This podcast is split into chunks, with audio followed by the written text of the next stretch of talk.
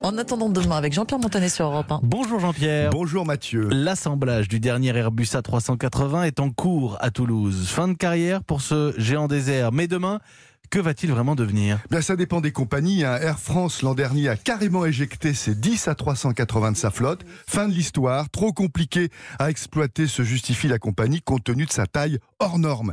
Air France les a remplacés par des appareils plus petits et surtout moins gourmands, des A350-900, 20 à 30% de kérosène en moins que le mastodonte. Stratégie inverse chez Singapore Airlines qui, elle, garde coûte que coûte ses 19 appareils. Elle investit même pour augmenter le nombre de sièges, histoire de mieux rentabiliser les 14 liaisons aériennes assurées par ces appareils. C'est aussi le super chouchou d'Emirates. Elle en compte 123 dans sa flotte, un record. Et le DER des DER, qui sera donc livré l'été 2021, lui est promis. La compagnie se vante d'avoir parcouru plus d'un milliard de kilomètres avec et transporté à bord plus de 105 millions de passagers. Mais pourquoi la, la production de l'A380 a-t-elle été stoppée? Un chiffre, Mathieu. Il a coûté 30 milliards d'euros au lieu de 10, trois fois plus cher que prévu. Super gouffre financier pour l'avion de tous les superlatifs. Super jumbo, super révolutionnaire, plus de 800 passagers installés dans ce géant du ciel vaste et silencieux. Super symbole de la réussite d'Airbus face à Boeing, mais aussi super échec commercial. Seulement 251 ventes au total. Entre la première livraison en 2007 et la dernière prévue l'an prochain, vont s'écouler seulement 14 petites années. Quelle courte carrière pour un avion, c'est un record.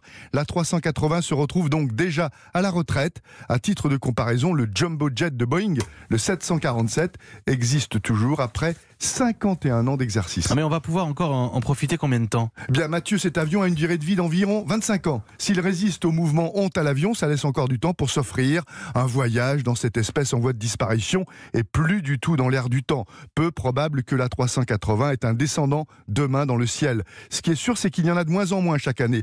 Et les compagnies qui s'en séparent ne trouvent pas toujours d'acheteurs sur le marché d'occasion. Et oui, ça existe aussi pour les avions. Alors la solution, c'est la casse. Les appareils sont désossés de A à Z. Bingo pour ces sociétés spécialisées chargées de les démonter. Les pièces détachées, comme les trains d'atterrissage, valent de l'or. Mais tout ne se vend pas. Il faut aussi recycler notamment les parties en plastique. 93% de l'A380 est recyclable. Voilà comment demain, dans nos objets de la vie courante, bouteilles, arrosoirs, chaises, il y aura un peu de notre fleuron, l'A380. J'allais dire grandeur et décadence, mais non, allez, plutôt super destin pour ce super jumbo. Avant, il y avait un tigre dans le moteur. Désormais, il y aura un, Airbus dans l'arrosoir. Merci beaucoup, Jean-Pierre Montanet. En attendant demain, tous les matins sur Europe.